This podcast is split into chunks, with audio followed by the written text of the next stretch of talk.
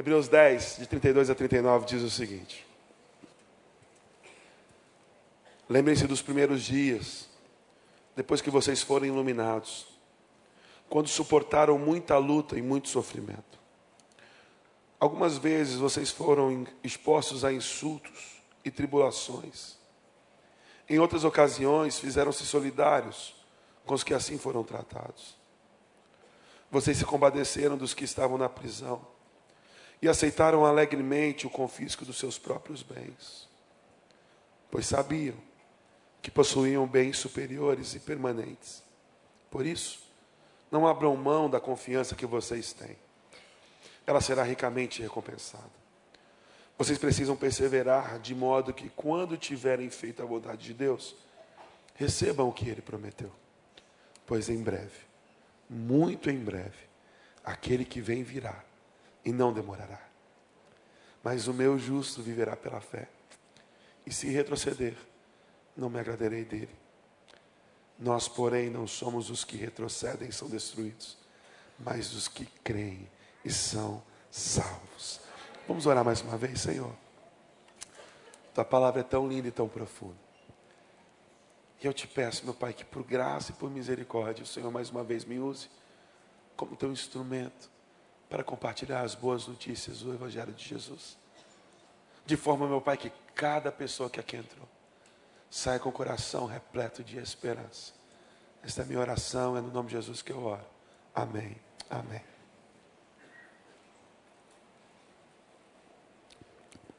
Um cuidado que nós precisamos ter a ler qualquer texto da palavra de Deus é não olhar com os olhos de hoje para aquilo que aconteceu ontem. Isso os estudiosos chamam de anacronismo. É quando eu pego os meus preceitos, os meus valores, a minha dinâmica de vida, a minha dinâmica social, os nossos costumes, e nós lemos um texto que foi escrito há mais de dois mil anos atrás, e nós queremos enxergar aquele texto sob a perspectiva que nós enxergamos a vida em 2017. Isso é muito complicado porque as circunstâncias são muito distintas, na maioria das, das vezes. Por exemplo, nós vivemos um contexto religioso no Brasil que é completamente alheio e avesso ao que os nossos irmãos do primeiro século viveram.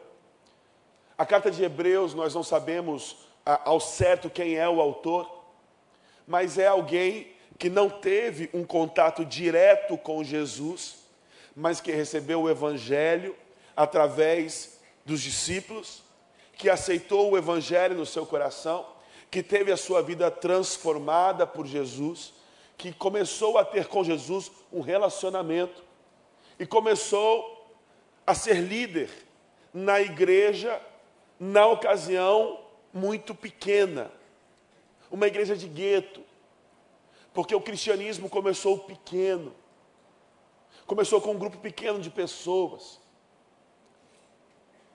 E ele escreve para esses irmãos nosso, nossos em Cristo, que vivem uma situação social, religiosa, muito diferente da que a gente vive. Porque hoje nós no Brasil temos acesso e temos uma liberdade de culto que é muito grande. Nós estamos reunidos aqui no auditório para 1.500 pessoas. Nós cantamos canções, nós abrimos publicamente a palavra de Deus e nós lemos.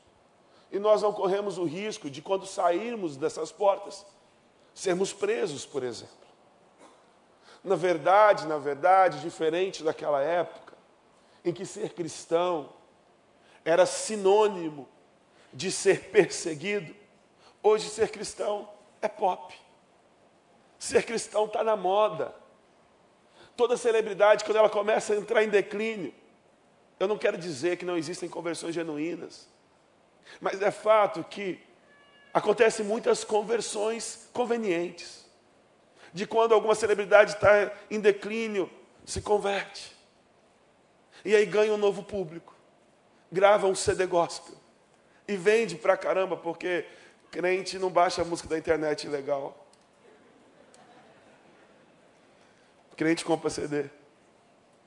Mas o fato é que hoje ser cristão é ser pop, está na moda. Está na moda. Carregar Jesus no peito está na moda. O problema é que nem todo mundo que carrega Jesus no peito carrega Jesus no coração. Nem todo mundo que confessa a fé cristã como sua fé, de fato vive os valores do reino de Deus. Porque é bonito, é legalzinho. E aí a gente cria um cristianismo híbrido que se adequa aos nossos desejos e às nossas vontades e que ao mesmo tempo é pop. Então nós vivemos esse contexto louco no Brasil de um evangelho desfigurado, muito grande, é muito crente, mas como nós temos dito ao longo dos anos nessa igreja, deste púlpito. É um evangelho que às vezes não produz absoluta nem, diferença nenhuma, não produz mudança. É alguém que apenas troca de religião, mas não muda de vida. Os irmãos a quem o autor de Hebreus escreve vivem num contexto completamente diferente desse. Quando ele está falando assim, olha só, vocês precisam perseverar. E vocês não podem desanimar. Ele não está falando para um grupo de pessoas que anda na rua com a Bíblia e o povo chama ele de Bíblia. Ele não está falando para um grupo de pessoas que às vezes as pessoas simplesmente tiram sarro porque é crente. Ele está falando para um grupo de pessoas que perturbou a ordem das coisas naquela época. O Império Romano tinha uma religião pública. E a religião pública do Império Romano era uma religião politeísta. No panteão romano existiam diversos deuses. Diversos, diversos deuses. E era assim desde quando os gregos dominavam o mundo. E Roma herdou muitas características da Grécia. E a religião era muito parecida em suas práticas. Era um, um povo idólatra, que adoravam a diversos deuses. Então, o costume da religião era um costume milenar. Era um costume que vinha desde muito antigamente. Então, quando aqueles primeiros cristãos recebem a poderosa mensagem do Evangelho, de que existe um Deus, um só Deus, e que foi revelado a nós em Cristo Jesus, o seu Filho, que morreu, mas no terceiro dia ressuscitou. Esta mensagem foi uma mensagem perturbadora para a ordem da época.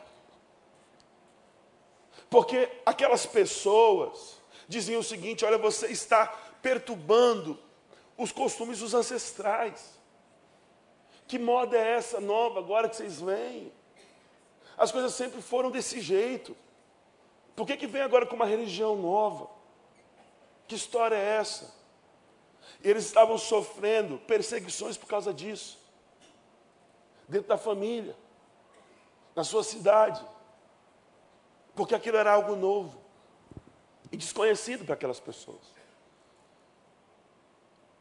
E é bem verdade que, como eu disse no início, às vezes nós estamos muito distantes. E as coisas às vezes são diferentes, mas às vezes também as coisas são exatamente iguais. Porque ainda hoje existe isso. Eu recebi um irmão muito querido há alguns meses atrás no meu gabinete. Ele queria fazer parte do Ministério de Louvor, toca violão. E ele me contou que ele estava muito triste, porque a família dele, uma família muito católica, o estava discriminando por causa da fé que ele abraçara em Jesus. E ele estava sofrendo essas represálias. E o coração dele se entristecia muito. E eles argumentavam: Poxa, mas nós somos católicos, nós somos católicos há muito tempo. Que história é essa de ser crente? Ele estava sofrendo perseguições por ser cristão. Mas não só isso, não porque os costumes de antigamente estavam sendo perturbados, mas porque na mentalidade da época existia o que eles chamavam de Pax Deorum, que é paz dos deuses. Se existe um panteão com vários deuses, o que nós temos que fazer?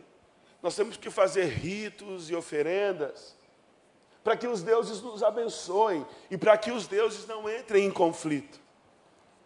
E quando chegam os cristãos e se recusam a fazer isso, para os romanos e para o povo daquela época, politeísta, que acreditava na Pax Deorum, na paz dos deuses, eles se sentem ameaçados, porque se este povo começa a adorar um só Deus e dizer que esse Deus é mais poderoso que os outros deuses, essa paz entre os deuses vai ser perturbada. E se a paz entre os deuses for perturbada, os deuses vão nos punir. E todos nós vamos sofrer as consequências. Gente, isso tinha repercussões muito fortes. Porque se não chovesse, e a terra não desse o seu fruto, e a fome se espalhasse pela terra, adivinha de quem que era a culpa? Dos cristãos. Porque os cristãos não estão adorando a todos os deuses, estão adorando só um. Aí desequilibrou. E nós estamos sofrendo as sanções dos deuses. Se acontecesse uma praga, uma peste, uma epidemia de uma doença, de quem que era a culpa? Dos cristãos. Porque perturbou a paz entre os deuses. Então, esses nossos irmãos não eram apenas perseguidos porque tinham uma prática religiosa diferente, mas eles eram culpados por toda a sociedade, sua família, seus vizinhos, seus amigos, pessoas de todos os âmbitos sociais, pelas desgraças que aconteciam na época. Pela fome, pela falta de chuva, pelas doenças, pelas epidemias. É desse povo que nós estamos falando. Desse povo que recebia nas costas a culpa porque não chovia. Desse povo que recebia nas costas a culpa porque a doença se alastrava.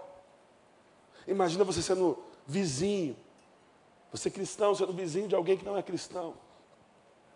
Uma epidemia toma conta e o filho do teu vizinho morre. O que, que ele ia fazer com você? Muitos cristãos eram duramente perseguidos por causa disso. Eram responsabilizados pelas lástimas, pelas desgraças. E pagavam muito caro por pregar o Evangelho, por viver Jesus. Mas não apenas nesse âmbito relacional. Por não participar dos rituais religiosos que eram muitas vezes impostos pelo próprio império. Hoje no Brasil nós vivemos um Estado que se diz laico, onde existe separação entre igreja e Estado. Não era assim no Império Romano. Religião e, e Estado eram uma coisa só. Inclusive, no panteão dos deuses romanos, Roma era um próprio Deus. O imperador era um Deus. Então, religião e Estado era uma coisa só. E muitas das práticas religiosas eram impostas pelo Estado. E as pessoas precisavam se submeter àquelas práticas e àqueles ritos. E ritos muito complicados. Por exemplo, nos cultos de adoração a deusa Vênus, a deusa da fertilidade, eram verdadeiras orgias públicas que aconteciam. E obviamente que esses cristãos que conheceram a verdade do Evangelho decidem não fazer mais parte desses rituais. Porque agora é uma coisa estranha, nociva, que agride o caráter, que agride o valor deles. E eles se recusam a fazer parte disso. E agora, não é mais problema com o meu vizinho. mas é desobediência ao imperador. Não é mais uma perseguição no âmbito relacional, é uma perseguição agora institucional. Eu tenho o Estado contra mim. Obviamente que, de alguma forma, nós também vivemos alguns aspectos dessa realidade. Quando, por exemplo, são sugeridas leis que nos ferem e confrontam de forma muito contundente aquilo que nós acreditamos. Mas absolutamente nada parecido com o que os nossos irmãos viveram no primeiro século.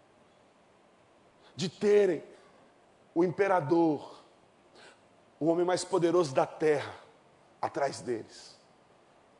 O Estado todo-poderoso, o Império Romano contra eles.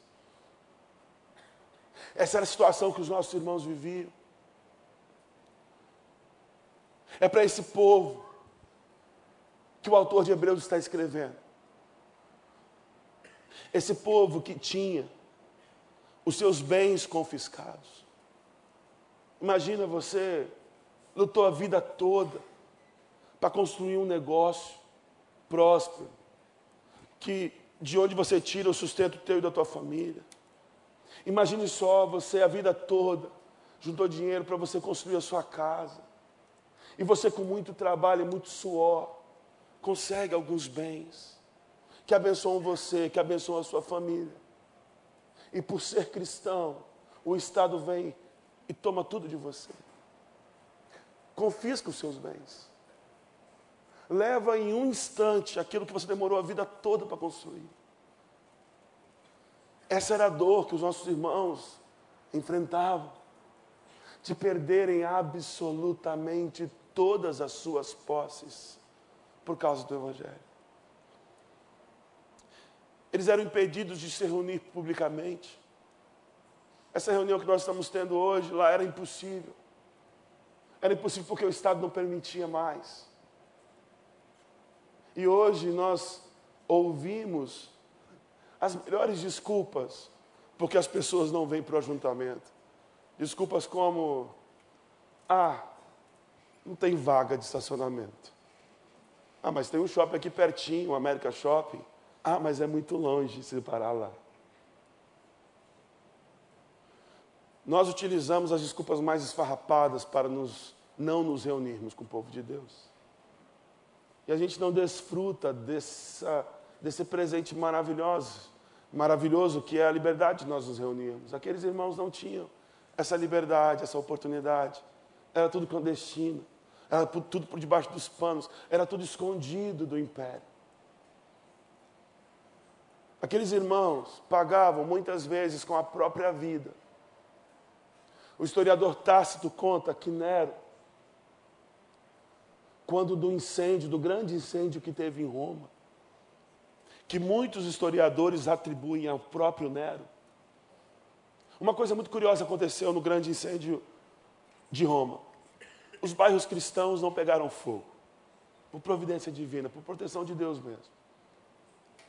E nisso Nero achou uma ocasião para desviar sobre si as suspeitas do incêndio, ele colocou a culpa nos cristãos. E acusou os cristãos de terem incendiado Roma. E as sanções foram terríveis e as punições foram as mais diversas. E Tácito conta que muitos cristãos eram colocados sobre eles peles e carcaças de animais para que cães ferozes atacassem aqueles cristãos e devorassem aqueles cristãos. Você consegue imaginar? Tácito conta que nossos irmãos, muitos irmãos nossos, eram incendiados vivos e colocados nas ruas como tochas. Pessoas servindo como tochas. É nesse contexto de dor, sofrimento, desgraça, injustiça que nossos irmãos estão vivendo. te faz colocar em perspectiva aquilo que você vive, não é? Pelo menos a mim faz. Quando me defronto com os sofrimentos que os nossos irmãos viveram no primeiro século, e eu olho para os meus sofrimentos, eu penso assim: ai meu Deus. Mas não só no primeiro século. Nós vivemos num país que é privilegiado. Porque ainda hoje no mundo, o cristianismo tem sofrido perseguições e sanções tão severas quanto naquela época. Tem uma história muito famosa, se você entrar no site Portas Abertas, o site que fala da igreja perseguida. Tem a história de uma menina de um estado do México chamado Chiapas. Uma menina que era índia, de uma tribo indígena. O nome dela era Pasquala e ela se converte. Ela entrega o coração dela a Jesus.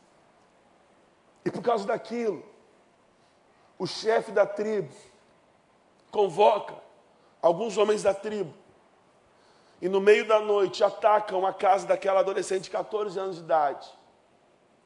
Matam os seus pais, matam os seus irmãos, abusam sexualmente daquela garota e dão 27 tiros nela.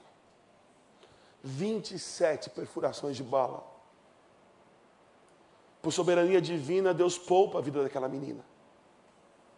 E aquela menina está viva para a honra e glória de Deus, pregando o Evangelho para os mesmos que a agrediram, para os seus algozes, porque ela entendeu a mensagem do Evangelho. Isso me dá um nó na cabeça.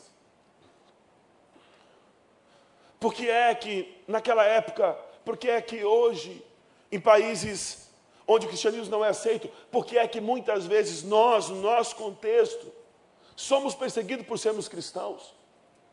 Por quê? Quando, na sua essência, a mensagem do Evangelho fala de amor, de compaixão. Porque, na essência, o Evangelho diz: olha, abra mão da sua vida, entregue a sua vida a Deus. E a sua forma de demonstrar que a sua vida é entregue a Deus, é quando você se entrega para o outro e serve ao outro. Você quer mensagem mais maravilhosa do que essa? Você quer uma história mais linda do que essa? Você quer coisa mais espetacular do que alguém que vive o cristianismo na sua integralidade? São pessoas que nós queremos estar perto o tempo todo. E eu fico me perguntando por que, por que essas perseguições? O que nós precisamos entender, e eu falei isso da última vez que eu preguei aqui, é que nós vivemos num mundo onde o sistema é maligno. E quando nós vivemos num contexto de injustiça, de ódio, de vingança, falar de justiça, de amor, de perdão, é ofensivo. E as pessoas olham para nós e simplesmente não entendem. E a gente tende a agredir aquilo que nós não entendemos. Eu tive uma experiência muito bonita recentemente, que me fez entender um pouco mais isso. Tem um irmão muito querido aqui na igreja, que eu gosto muito dele, o irmão Ronaldo. Ele, ele é um cara muito especial. E o irmão Ronaldo, antes de entregar a vida para Jesus, ele era um líder muito grande na religião de qual ele vinha. Na religião de qual ele vinha, ele era chamado de pai.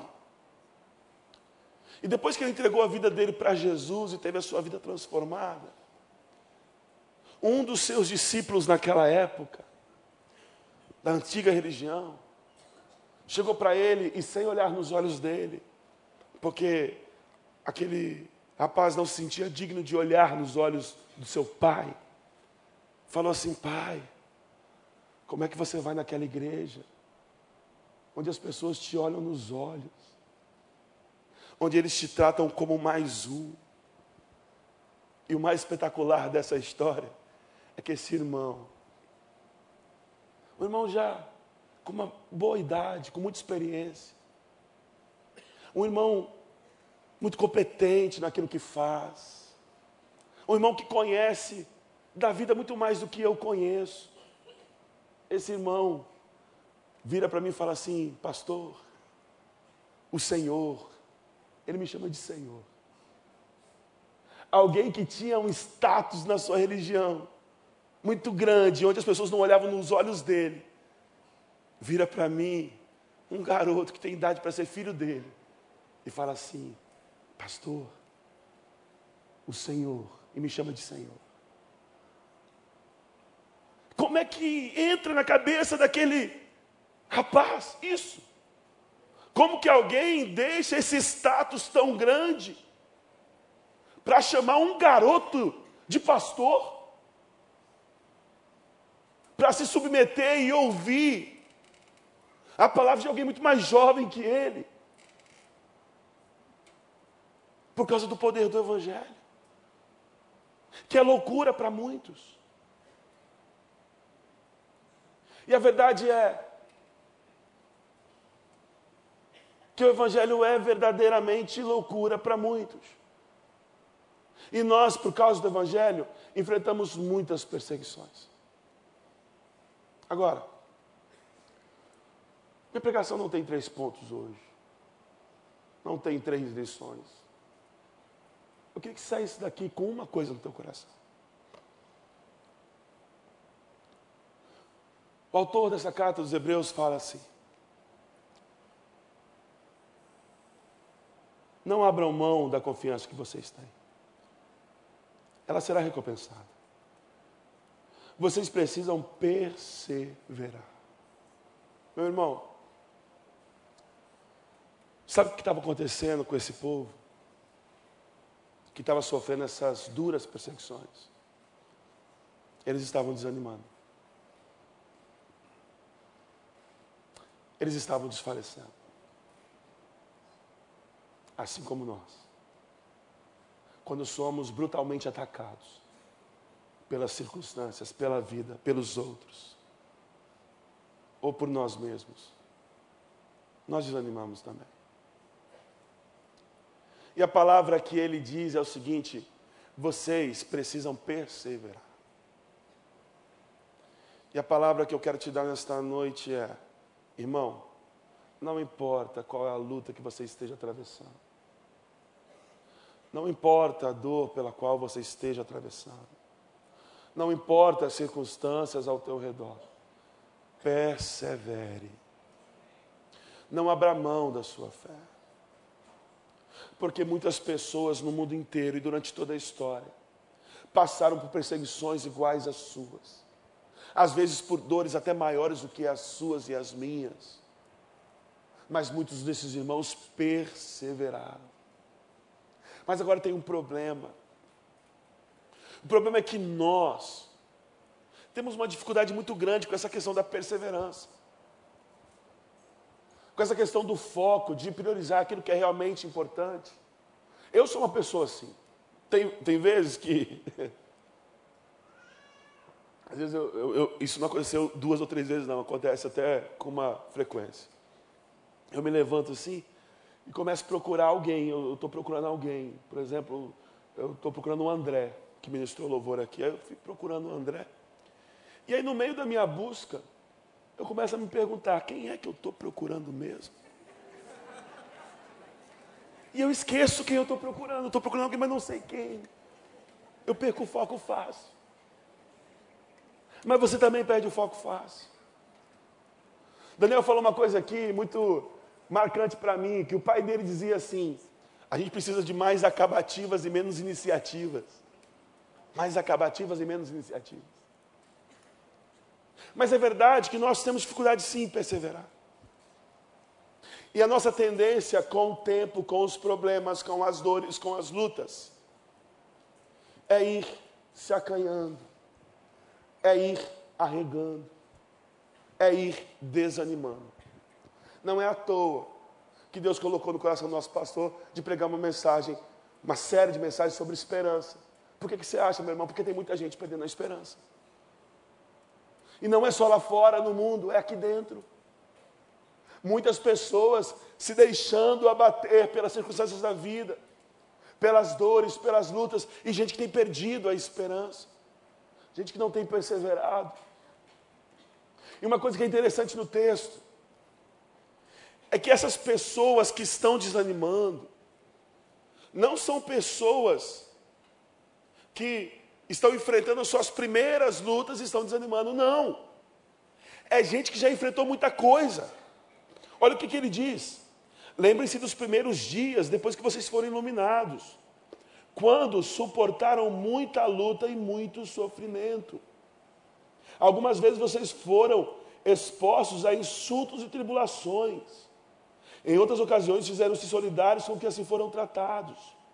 Vocês se compadeceram dos que estavam na prisão e aceitaram alegremente o confisco dos seus próprios bens. O autor de Hebreus está falando não para um pessoal que acabou de começar a caminhada cristã e na primeira dificuldade está desanimando, não. Ele está falando para um povo que, quando conheceu Jesus, enfrentou as adversidades, enfrentou os problemas, foi preso, perdeu os seus bens, tiveram os amigos presos e suportaram tudo isso. Mas, meu irmão, entenda uma coisa. As características que em nós eram fortes no passado, não necessariamente são fortes hoje. Nós, com o tempo, com as dores, com as lutas, com os sofrimentos, nós nos desgastamos, nós nos acomodamos. É por isso que lá em Romanos 12, no versículo 2 diz: Não vos conformeis com este mundo, ou seja, não, não vos to tomem a forma deste mundo, mas antes o que? Transformai-vos pela renovação da vossa mente para saber qual é a boa, perfeita e agradável vontade de Deus se nós não nos revisitarmos o tempo inteiro, constantemente, não importa as lutas que você venceu ontem, as vitórias que Deus te deu durante toda a sua vida, meu irmão, se você não vigiar, se você não perseverar, você vai desanimar, e você vai cair, e você vai quebrar, e você vai desabar. Muita gente se apoia no passado. Você sabe quantos anos de crente eu tenho? Ih, eu sou pastor, já ouvi isso um monte de vezes. Gente que, que dá, quer dar carteirada, sabe? O pessoal chega aqui na secretaria e fala assim, eu sou amigo do pastor Wander. E daí? Liga para ele então. Ué. Tem gente que se apoia nisso, nos feitos do passado. Meu irmão, você pode ter 60 anos de crente pode ter feito muita coisa na tua vida. Eu quero te dizer o seguinte: se você não se renovar, se você não se reformar todos os dias, você está sujeito a desmoronar também. Assim como você que acabou de iniciar a sua caminhada com Jesus. Perseverança é a chave. Perseverança é a palavra. Olha, teu carro estava com freio bom ano passado. Não faz a revisão não para você ver o que vai acontecer com você. Nós nos desgastamos. Nós somos atingidos sim. E se nós não buscarmos em Deus essa renovação constante, nós acabamos sucumbindo, deteriorando e desabando. Agora, qual é a chave para perseverar quando tudo parece contrário. Porque, irmão, eu concordo com você que perseverar quando está tudo bem é mole. Continuar quando as coisas estão funcionando, aí, isso aí, meu irmão, qualquer um. Agora, como é que a gente persevera e continua amando a Jesus, fazendo a vontade de Deus quando tudo vai mal?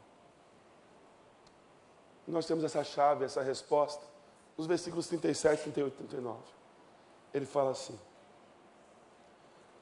Pois em breve, muito em breve, aquele que vem virá e não demorará.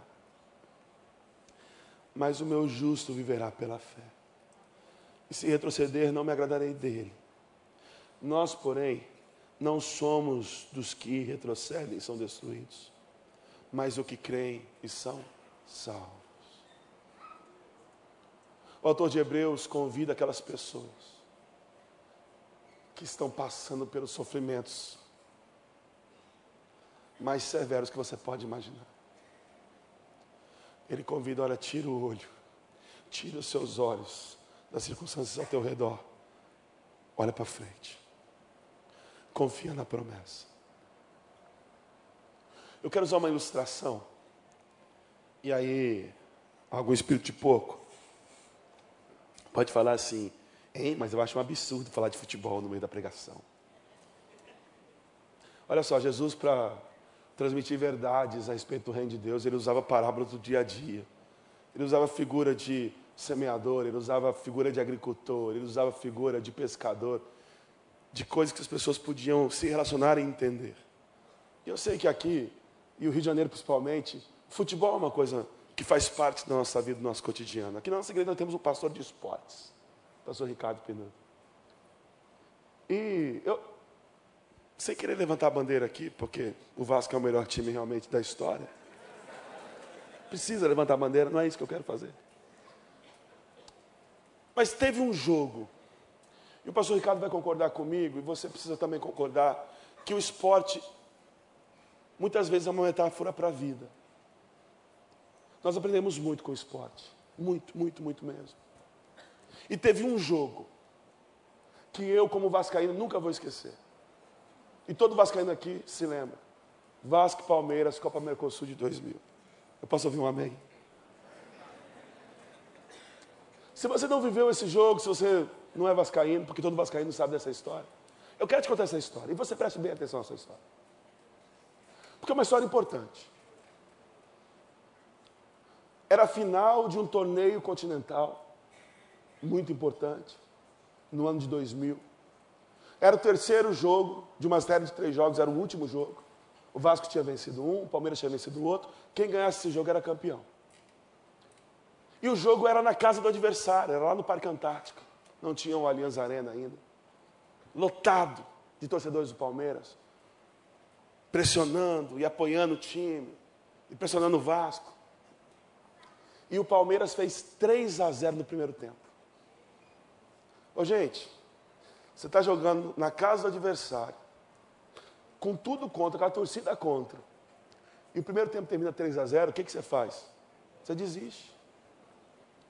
Assim como muito vascaíno foi dormir. É verdade, eu pensei em dormir. Mas eu falei assim, não, eu sou dos que perseveram. Eu vou ver essa derrota até o fim. Eu pensei. Eu vou acompanhar meu time mesmo na dor. E passaram-se os primeiros quase 15 minutos do segundo tempo, nada acontecia. Palmeiras na frente, 3 a 0, acabou, não tem mais jeito. De repente, um gol. Vasco faz um gol, 3 a 1. Opa. Mas ainda é muito difícil, 15 minutos, não é não, Davi? Difícil, né? Tem que fazer três gols. Em 30 minutos não dá. Aos 25 minutos, mais um gol. Opa, 3 a 2. Será? Mas aí sabe o que aconteceu? o abençoado do Júnior Baiano foi expulso. Ele jogava no Vasco. E agora ficou mais difícil ainda. Se com 11 jogadores já estava difícil, agora imagina com um a menos, com 10 jogadores. Aí não dá. Acabou. Reação que estava se desenhando acabou. Mas mesmo com um jogador a menos, na casa do adversário, com o estádio lotado, todo mundo pressionando contra, o Vasco empatou 3 a 3. E aos 48 minutos, no apagar das luzes, o Romário fez o quarto gol. O Vasco virou o jogo e foi campeão. E ninguém acreditava no que estava acontecendo. Eu não acreditava. Eu não comemorei. Eu fiquei assim. Não é possível. A lição que eu tiro disso é que assim, o meu time hoje não está muito bem. Aí sabe o que eu faço? Eu assisto esse jogo. A palavra de Deus fala que para a gente trazer a memória aquilo que traz esperança. Mas deixa eu falar uma coisa importante, guarda no teu coração. Isso que eu vou falar para você. Quando eu vejo esse jogo, desde a segunda vez que eu vi esse jogo, eu vejo esse jogo com os olhos completamente diferentes da primeira vez. Na primeira vez, como todo bom torcedor, eu sofri. Eu chorei. eu desanimei. Eu pensei em largar, em desistir, em dormir. Mas quando eu assisto o replay do jogo, e eu vejo o primeiro gol do Palmeiras, eu falo assim, ah, eles não sabem o que vem por aí. Quando eu vejo o Palmeiras fazendo 2 a 0, eu falo assim, oh, vai, comemora. Comemora, incircunciso. Quando eu vejo o terceiro gol do Palmeiras, eu dou risada. Quando eu vejo o time do Vasco no vestiário batido, eu falo assim, vocês são campeões. Quando eu vejo o Vasco fazendo um gol, uma sementinha de esperança, eu falo assim, ah, é o primeiro de muitos. Quando eu vejo o Júnior Baiano sendo expulso, e parecendo que estava tudo perdido de vez, eu falo assim, eu sei que a vitória vem.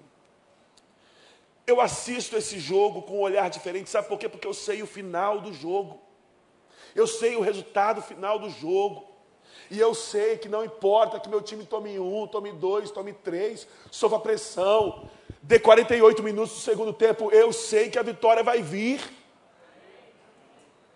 O que Deus fez conosco foi isso.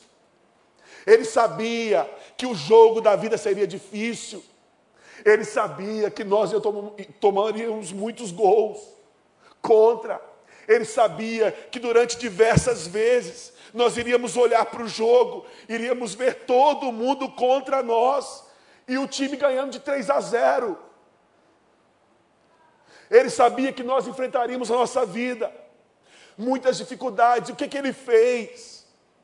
Para que nós não perdêssemos a esperança, ele deu o resultado final do jogo. O texto diz: aquele que vem virá, não demorará. O justo viverá pela fé. Ô meu irmão, o que Deus mandou dizer para você nessa noite é o seguinte: não importa a situação que você esteja vivendo agora, a sua vitória é garantida no nome de Jesus. O Senhor já deu o placar. Esse jogo vai virar. Esse jogo vai virar, meu irmão. Hoje nós celebramos o sacrifício de Jesus e eu me emociono tanto com isso. Tanto. Eu sou crente desde pequenininho. Mas quando eu canto, aquela música para sempre, a terra estremeceu, o sepulcro se abriu. As lágrimas vêm nos meus olhos porque na morte de Jesus, toda a nossa derrota é simbolizada ali, toda a nossa desgraça é simbolizada ali, todas as nossas dores é simbolizada ali. Mas na sua ressurreição, nós temos garantido, por causa da ressurreição de Cristo, que a maior das inimigas do homem, a morte, foi vencida e que não existe nada que eu possa temer porque a minha vida está segura nas mãos do Senhor. Porque o nosso maior medo, meu irmão, é a morte. É a morte. O que você mais teme é a morte. Quando você perde seu emprego e fica sem provisão do seu sustento, o que você tem medo? Morrer de fome. Quando você não consegue desfrutar da vida ao máximo, não consegue, por exemplo, alguém para compartilhar a vida, o medo é de não viver. Nós temos esse medo terrível. Porque a morte não é só quando nós fechamos nossos olhos, a morte pode acontecer diante de nós o tempo todo. Morremos o nosso coração para relacionamentos. Morremos em diversos aspectos. Mas quando Jesus se levanta dentre os mortos, é ressuscitado por Deus, nós temos garantida que nada pode nos vencer. Absolutamente nada pode nos vencer. Eu quero finalizar compartilhando com vocês um pedaço da minha história que muitos de vocês acompanharam. Em setembro de 2015, as coisas ficaram muito difíceis para mim. Muito difíceis. Em outubro, nós tivemos o summit aqui na igreja, em outubro de 2015. Eu tive a oportunidade de compartilhar com o pastor Harvey dessa experiência. Eu falei, Harvey, eu preciso te agradecer. Ele, pelo quê, meu irmão? Em 2015, quando você veio aqui, eu tinha uma decisão no meu coração.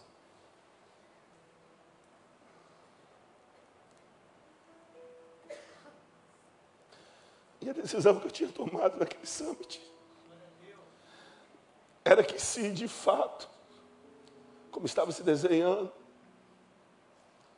se eu perdesse a minha família, eu abandonaria o ministério. Eu falei, Senhor, eu não consigo.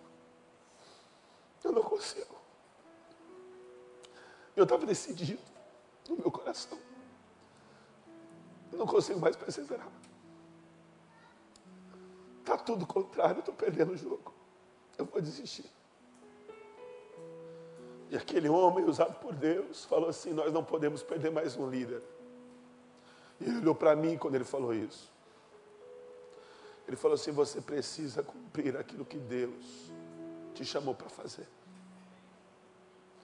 Naquele dia eu tomei a decisão de perseverar. Agora eu te digo, meu irmão, que foi tão difícil. Foi tão difícil o final de 2015. O ano de 2016 foi horrível. Terrível. Eu estava com meu coração completamente despedaçado. E todo dia eu pensava em desistir, em largar tudo. Mas Deus foi usando pessoas. Eu preciso agradecer aqui publicamente aos meus colegas, os pastores que aqui estão, pastor Paulo, pastor Tiago, pastor Ricardo, pastor Joel, Guilherme, pastor Tiago que não está aqui, pastor Marcos que não está aqui, principalmente meu pastor Wander, que não me abandonaram nos momentos mais difíceis da minha vida, mas como o pastor Tiago pregou hoje de manhã, foram produtores de esperança na minha vida. Vamos lá, cara. Continua. E quando parecia que as coisas começavam a andar, vinha uma cacetada. Porque tem gente que quando você está quebrado, ela quer pisar em cima de você. E eu recebi gente daqui dessa igreja muito amor. Muito amor. Mas algumas pessoas muito insensíveis também. Gente com críticas muito ácidas, sem conhecer a história, sem saber de absolutamente nada. Eu confesso para vocês que foi uma época muito difícil, muito difícil. Eu digo impossível. Foi a mão de Deus que me trouxe. Eu vivi uma situação, porque o divórcio ele não te arrebenta só emocionalmente, ele te arrebenta em todas as esferas da sua vida. Eu não desejo isso para o meu pior inimigo, inclusive financeiramente. E eu me vi num apartamento em obras, que eu não conseguia vender ele do jeito que ele estava sem absolutamente nada e em obras. Quem já fez obra na casa enquanto estava morando sabe o terror que é. Por isso que é aquela propaganda da Tigre, né? Você já viu a propaganda da Tigre? O cara atropela o outro. Aí ele pensa, poxa, cara, desculpa, é que eu estou em obra lá em casa. O cara atropela, não, cara, está tudo bem. Eu te entendo. Eu estava assim. Eu estava assim. E eu fazendo uma obra na minha casa, que eu não tinha dinheiro para pagar ninguém. Aí Deus me deu uma música, um videoclipe, que eu ouvi e aquilo falou muito ao meu coração. Eu queria que você assistisse esse videoclipe.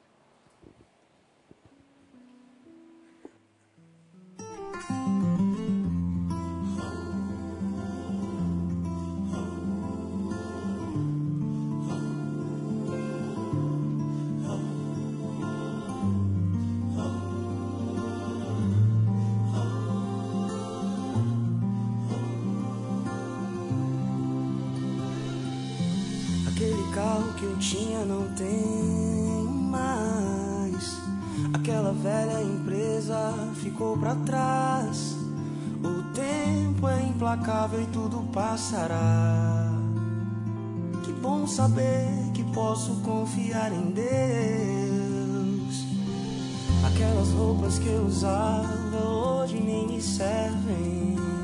Até meus velhos amigos já não me acompanham mais. O tempo é implacável e tudo passará.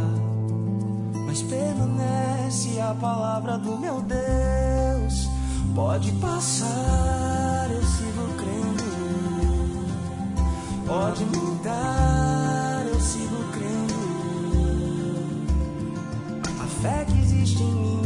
pode roubar. Quanto mais o tempo passa, mais eu creio em Deus. Ele sopra o vento e traz tudo no seu tempo. A tristeza me aperfeiçoou. Nas dificuldades, Cristo me marcou.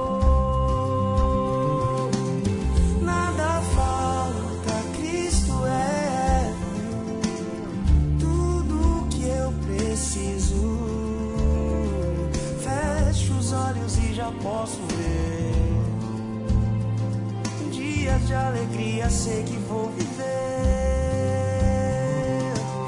Move as águas, vem me curar. Abrevie o Não tinha dinheiro para colocar pão dentro da minha casa. Esperei com paciência no Senhor. Aí eu pensei em acabar com a minha vida. Ele me inclinou os seus ouvidos. Eu fiquei desempregado, né? Esperança. Pra abrir a geladeira, só água.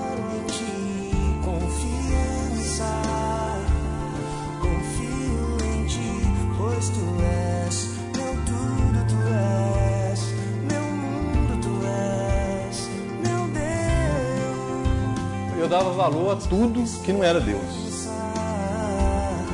Espero em ti, confiança. Dói esperar o tempo de Deus. Confio em ti, pois tu és meu tudo, tu és meu mundo, tu és meu Deus. Hoje realmente eu vivo um tempo de Deus. Né?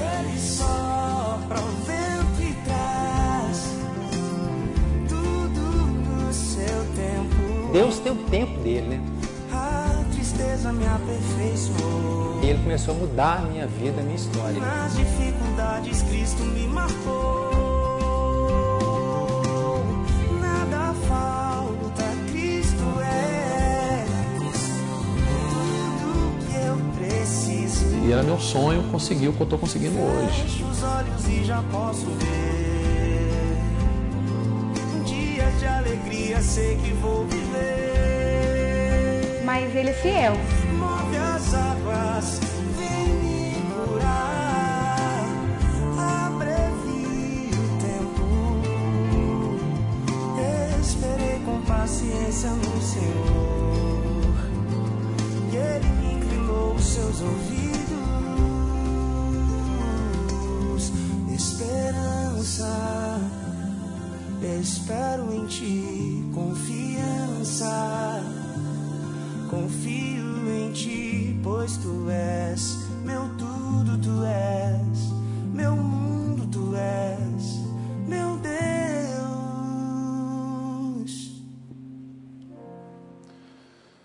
E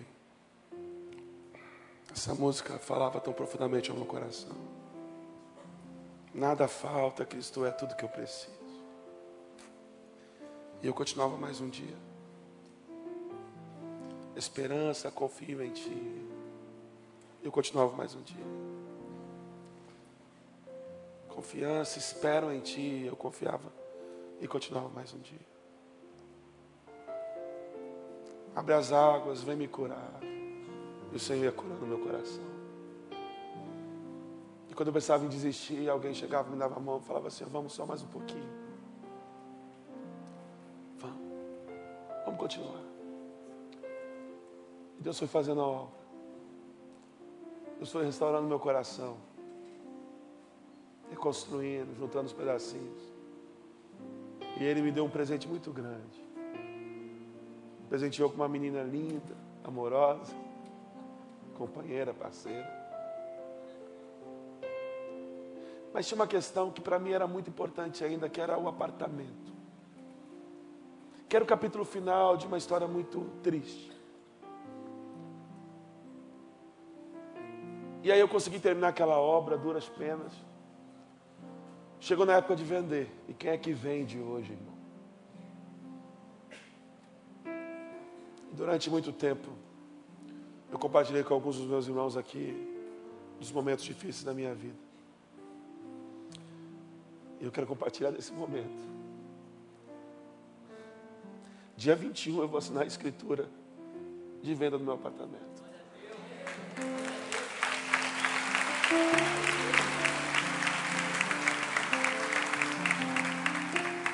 Para você pode não ser muita coisa, para mim é muita coisa. Não é só questão do valor financeiro, é um símbolo importante. A tempestade na minha vida passou. Passou. O jogo virou. Virou. Eu esperei o tempo de Deus e o jogo virou. Agora eu tenho consciência de que pode ter um jogador expulso aí do meu time. Eu tenho consciência que eu posso tomar aí outro gol e parecer que está tudo perdido de novo. Mas os meus olhos estão firmados no Senhor. E na promessa que Ele me deu, de que no final das contas, nós sabemos quem é o vencedor. Cristo venceu. E com Ele nós vencemos também. Baixe sua cabeça feche seus olhos.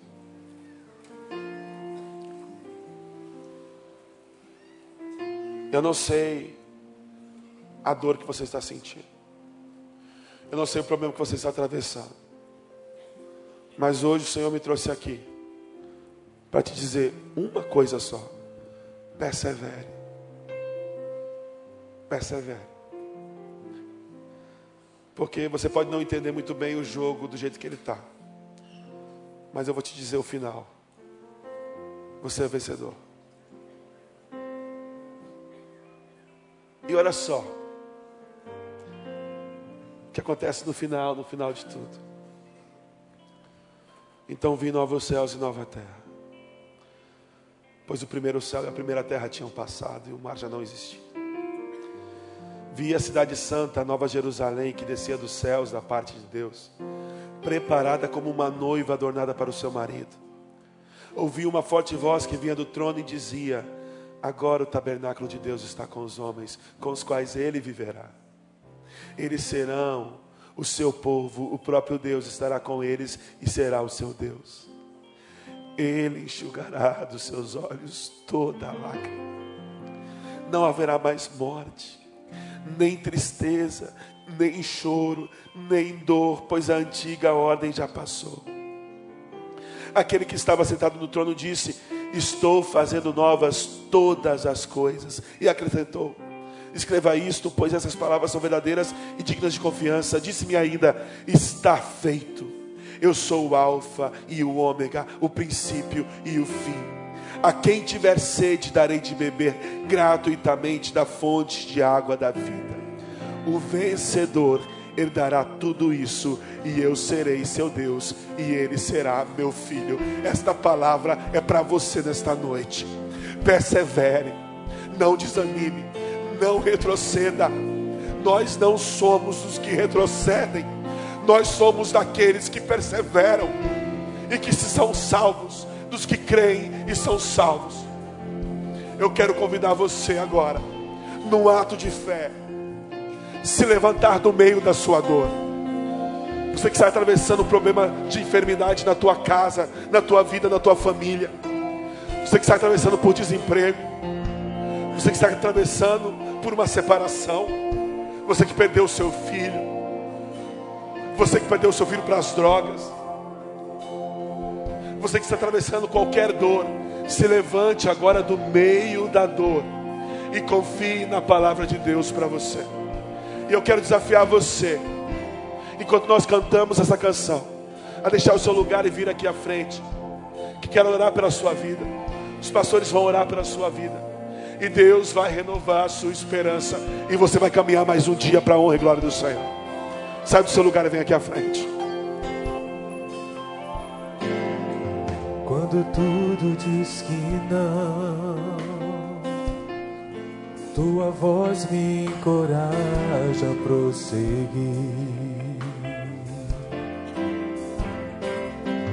Quando tudo diz que não, ou parece que o mar não vai se abrir. Sei que não estou só e o que dizes sobre mim não pode. Você pode ficar de pé e cantar essa canção. Fique de pé e cante essa canção.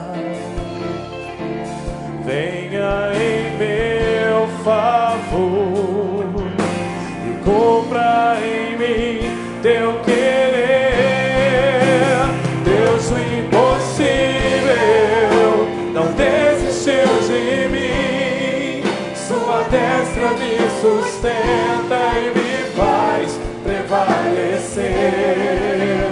O Deus, impossível não desistiu de mim. Sua destra me sustenta e me faz prevalecer.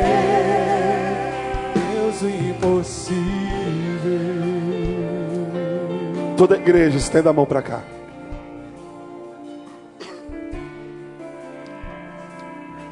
Feche seus olhos. Pai, estão aqui pessoas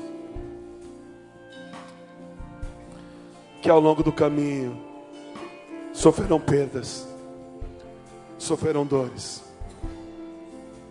Gente que está sofrendo, Senhor.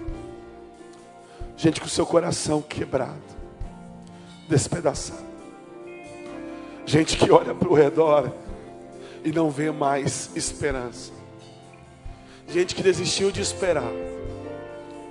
Gente que simplesmente parou de acreditar nas tuas promessas. Eu te peço, pelo poder da ressurreição de Jesus Cristo, que o Senhor ressuscite em cada coração desta noite uma esperança viva e que não se abala em meio às circunstâncias. Que todas as pessoas aqui neste lugar, meu Pai, tenham uma certeza de que esse jogo vai virar e que nós somos os vencedores, porque o Senhor venceu a morte e nada, nada pode mais nos vencer. Nós repreendemos toda artimanha e toda investida do inferno, meu Pai. Aqueles meus irmãos queridos que estão sendo, meu Pai, tendo contra as suas vidas investidas satânicas, quebra toda a ordem, toda potestade, meu Pai, e toda cadeia seja quebrada no nome de Jesus Cristo e traz libertação para cada um dos teus filhos, meu Pai.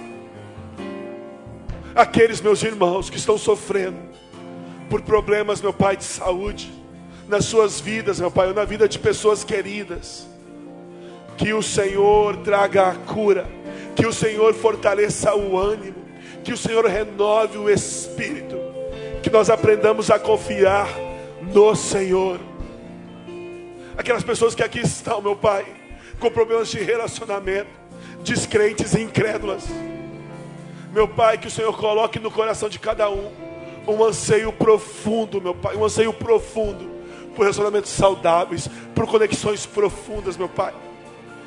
Que eles não percam a capacidade de amar. Meu Pai, qual seja a dor de cada um dos teus filhos, eu não conheço, mas o Senhor conhece.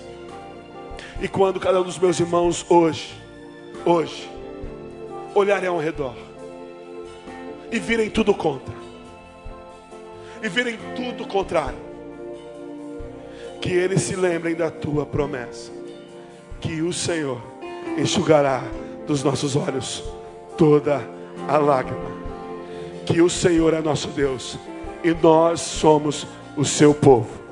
E confiados nessa palavra, todo o povo de Deus diz amém, amém. Aplauda ao Senhor, exalte seu santo nome. Aleluia.